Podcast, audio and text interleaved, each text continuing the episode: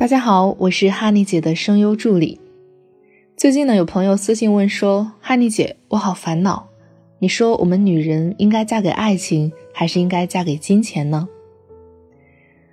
我觉得这不是一个选择题，结婚一定要有爱情。婚姻生活中有很多需要沟通协调的事情，如果你不爱他，要怎么一起面对、一起处理呢？没有爱的婚姻是很难坚持下去的。同样，金钱也是婚姻需要的，但是金钱不一定要对方给你。身为新时代的女性，这么多年的教育投资，咱们不应该浪费，不如去努力追求自己的事业，让自己发光，让自己有钱去照顾家人，让自己的小家过得更好，也在事业里找到我们的成就感。为社会更好贡献一份微薄之力。我看过一篇文章，说女强人阔太太，到底谁的生活更自在一些？到底谁生活品质更好一些？答案是，大概率是有事业的女人，因为自己掌握了金钱，就可以随意支配；而在家如果不管钱的阔太太。通常每个月可以支配的钱只有那些固定的。小时候，母亲也经常和我说：“别人有不如自己有，自己有钱才是真的好，自己能挣钱，你就有底气，什么时候也饿不着你。”在以前，有的女孩子觉得我不努力没事儿，到时候嫁个有钱人就行。结婚让房产证加名，婚后他的钱我也有一半。但是婚姻法这几年一直在不断的调整，现在即使房产证上加名，房子未必有你的份，婚后挣的钱未必你也能拿到一半。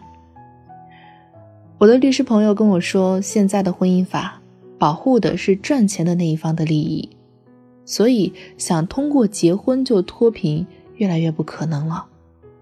如果婚后你没有收入，婚前没有对家里的房产投资，那么离婚那天你可能真的会人财两空。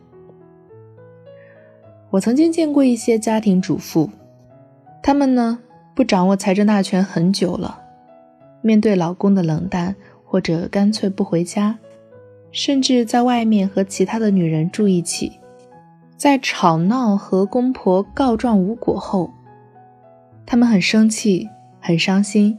想要改变却没有办法，身心疲惫，想要咨询却连咨询费都需要去借。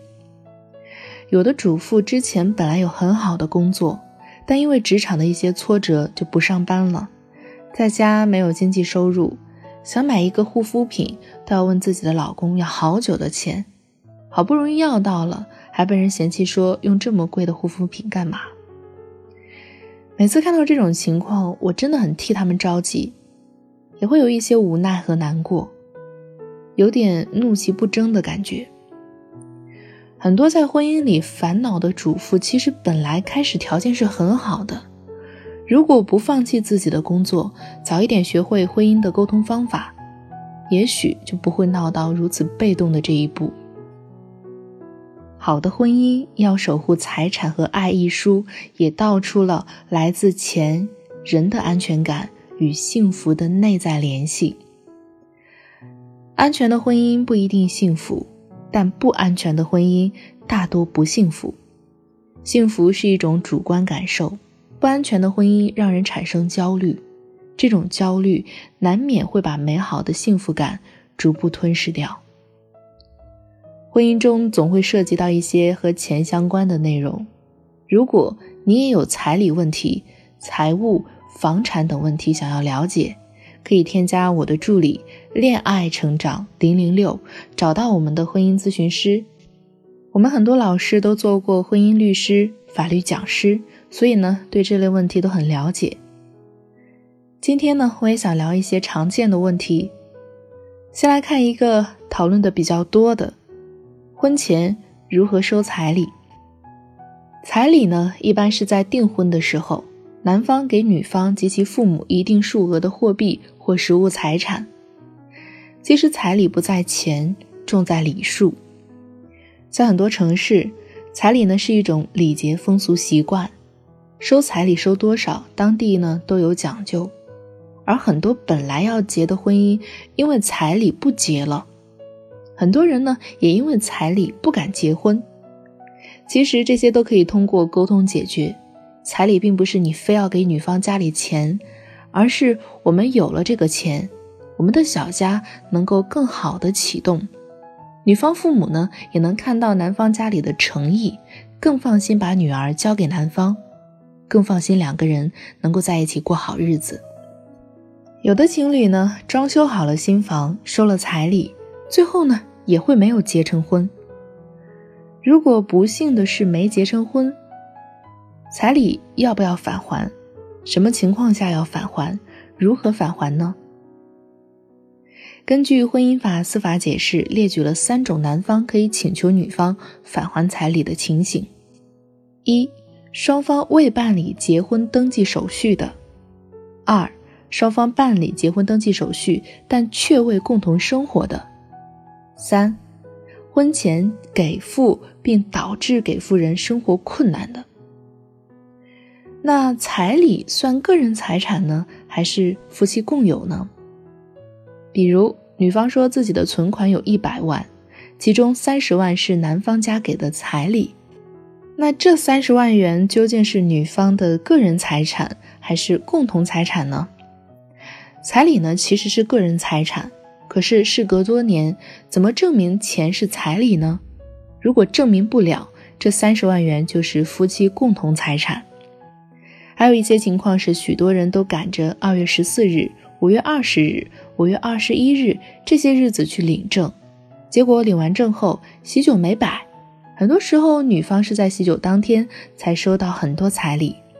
那么这种情况下，彩礼就是夫妻共同财产，而不是个人财产了。不管收不收彩礼，怎么收彩礼，我们都希望大家能够好好沟通，好的沟通让彼此了解，也能解开误会，这样呢才能开开心心的结婚呀。我们有一个学员，之前呢就因为彩礼的分歧差点分手了。后来在咨询师的帮助和开解下，她坦诚的和男方沟通了几次，最后不仅完美解决了彩礼的问题，婆婆也很欢喜，亲自给她送了一辆不错的代步车。两人喜结良缘后没多久就怀孕了，老公下班后就赶回家给她做饭。后来宝宝出生，一出医院，她就来和我们说了这个喜讯。宝宝很可爱，她也很幸福，同时也很庆幸当初好好沟通了，不然这么好的婚姻可能就错过了。感情里出现问题不要怕，我们的人生不就是在不断的解决问题吗？所以遇到问题我们就面对它，解决它。只要我们不逃避，问题就解决了一半。那我们要如何提高自己解决问题的能力？如何能够更全面的看待问题呢？在面对婚姻问题时，要从哪些方面去考虑，才能够最大程度上获得幸福的生活呢？联系我的小助理“恋爱成长零零六”进行预约，让我们的老师帮你分析处理。汪国真有一句话说：“只要春天还在，我就不会悲哀。”纵使黑夜吞噬了一切，太阳还可以重新再来。春天已经来了，我相信幸福和快乐也一定会紧随其后。好了，今天的节目就先到这里了。下期我们将继续分享《好的婚姻要守护财产和爱》这本书，主要讲解房子和婚后共同财产的问题。有兴趣的朋友们呢，记得订阅我的专辑，并将它分享给你身边有需要的朋友们。想要获取节目文稿，记得搜索关注微信公众号“高情商心理课堂”。我们下期再见。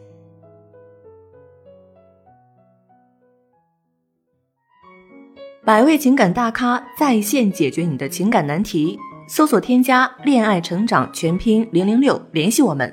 制定专属你的成长计划。这里是恋爱成长学会，您身边的情感咨询专家。